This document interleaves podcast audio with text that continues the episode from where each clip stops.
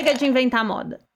Olá, eu sou Ana Beraldo, sou arquiteta, consultora de estilo e nesse podcast vamos falar sobre moda, estilo, beleza, comportamento e empoderamento, de forma simples, direta e rápida. Rápida? Tá louca? Esse assunto dá muito pano pra manga.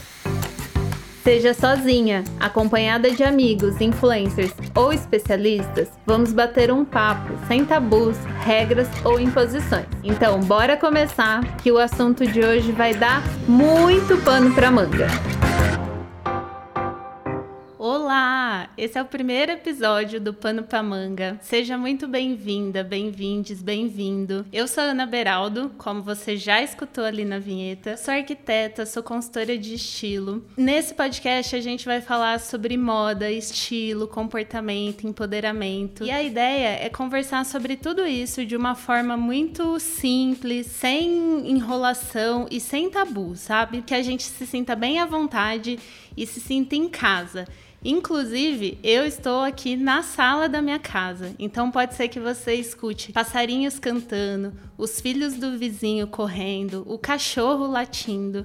E é assim que vai acontecer esse podcast. Pode ser também que você sinta aí um nervosismo na minha voz. E é isso mesmo. Eu tô super nervosa, super ansiosa. Mas daqui a pouco isso daqui vai passar. Talvez você já me conheça lá do Instagram. Se você não me conhece, underline Ana Beraldo. E por que que me tornei consultora de estilo? Tem muito a ver com a minha história de vida e eu vou contar aqui um pouquinho para vocês. Hoje eu moro em São Paulo, mas eu nasci e cresci numa cidade do interior chamada Sertãozinho. Para quem não conhece, fica próxima a Ribeirão Preto. E eu venho de uma família humilde. Minha mãe tem a profissão, acho que mais difícil do mundo, que é ser mãe. E meu pai era metalúrgico, deu aula no Senai.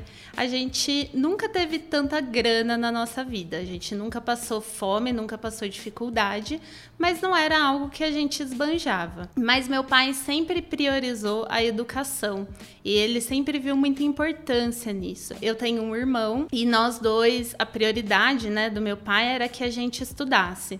Então, é, eu, com 20 e poucos anos, passei na USP em arquitetura e fui para São Carlos estudar. Eu fiz a graduação lá, né, no meio da graduação, eu consegui uma bolsa de estudos e fui morar na França. Foi uma bolsa de mérito acadêmico, então eu consegui estudar um ano em Grenoble. Eu voltei, me formei, fiz mestrado, terminei o meu mestrado, entrei no doutorado e falei: não é isso que eu quero. Eu amava arquitetura, mas eu não queria seguir na carreira acadêmica. E nesse meio tempo, eu sempre gostei de moda, sempre me interessei, mas sempre foi algo que eu nunca pensei em seguir profissionalmente.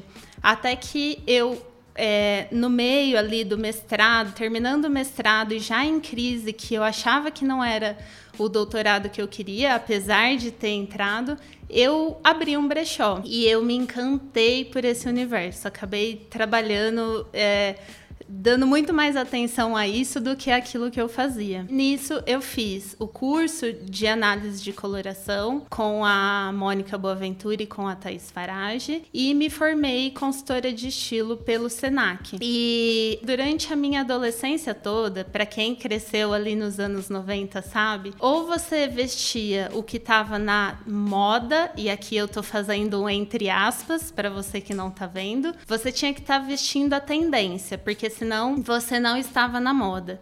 E isso é uma forma muito difícil, né? A gente coloca muita regra, fica parecendo que para quem não pode, você nunca vai conseguir alcançar algo. Minha mãe, a gente saía para comprar roupas mais ou menos de quatro em quatro meses, depende o quanto de parcelas que ela fazia. Porque a regra em casa era o seguinte: é, a gente saía para comprar algo e ela falava: Olha, você vai pegar ali uma, duas peças até onde eu consiga parcelar e pagar aquela parcela. E você vai, vai poder né, comprar outra peça só quando eu acabar de pagar essa. Minha mãe sempre teve um controle financeiro em casa muito rígido, assim. Então, imagina, eu tinha que sair em um dia para comprar uma peça que ela tinha que durar ali seis meses e porque eu não poderia comprar outra nesse meio tempo. Então, quando chegava na loja, minha mãe falava assim: eu sempre tive um estilo mais. É, eu gostei sempre de coisas diferentes, então modelagens, brilhos, estampas. E quando eu vestia, minha mãe falava: pensa bem, porque a gente só vai comprar algo novo daqui seis meses. E eu, de fato, falava: bom, essa peça pode ser marcante demais, eu acho que eu não vou levar e acabava levando algo mais básico, né? Virou uma brincadeira nossa, porque ela sempre falava para eu levar bege. Todo mundo fala do preto, minha mãe não, ela falava do bege. Tanto é que hoje eu tenho um curso que eu chamo Cansei de Ser Bege, exatamente em homenagem a toda essa história porque eu falei: não, eu não quero ser mais bege, eu não quero ter que comprar roupas que não representam quem eu sou, simplesmente porque eu não, não podia ficar comprando roupa sempre.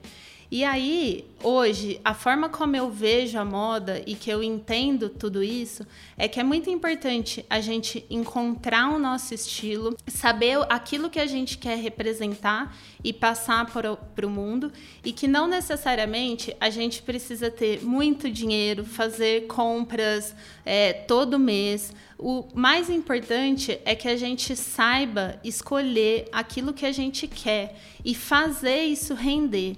Um armário que funciona, ele não precisa ser um armário que tenha muitas peças, mas ser um armário que a gente consiga fazer todas aquelas peças renderem entre, entre si, para que a gente consiga usar muito. Bom, aqui eu já saí, né? Já deixei de contar a minha história e já fui entrando um pouco no que é a minha profissão e o porquê que eu me tornei consultora de estilo. É, acho que foi para isso, né? Para a gente desmistificar essa ideia que para ter estilo, para ser uma pessoa estilosa, a gente tem que estar tá com as roupas da última moda, que a gente tem que comprar muito, que a gente tem que se enfiar em dívidas e não é isso. Para a gente se vestir bem, se sentir estilosa, a gente precisa estar tá expressando aquilo que a gente quer expressar para o mundo. E é sobre isso que a gente vai conversar nesse podcast. bitch.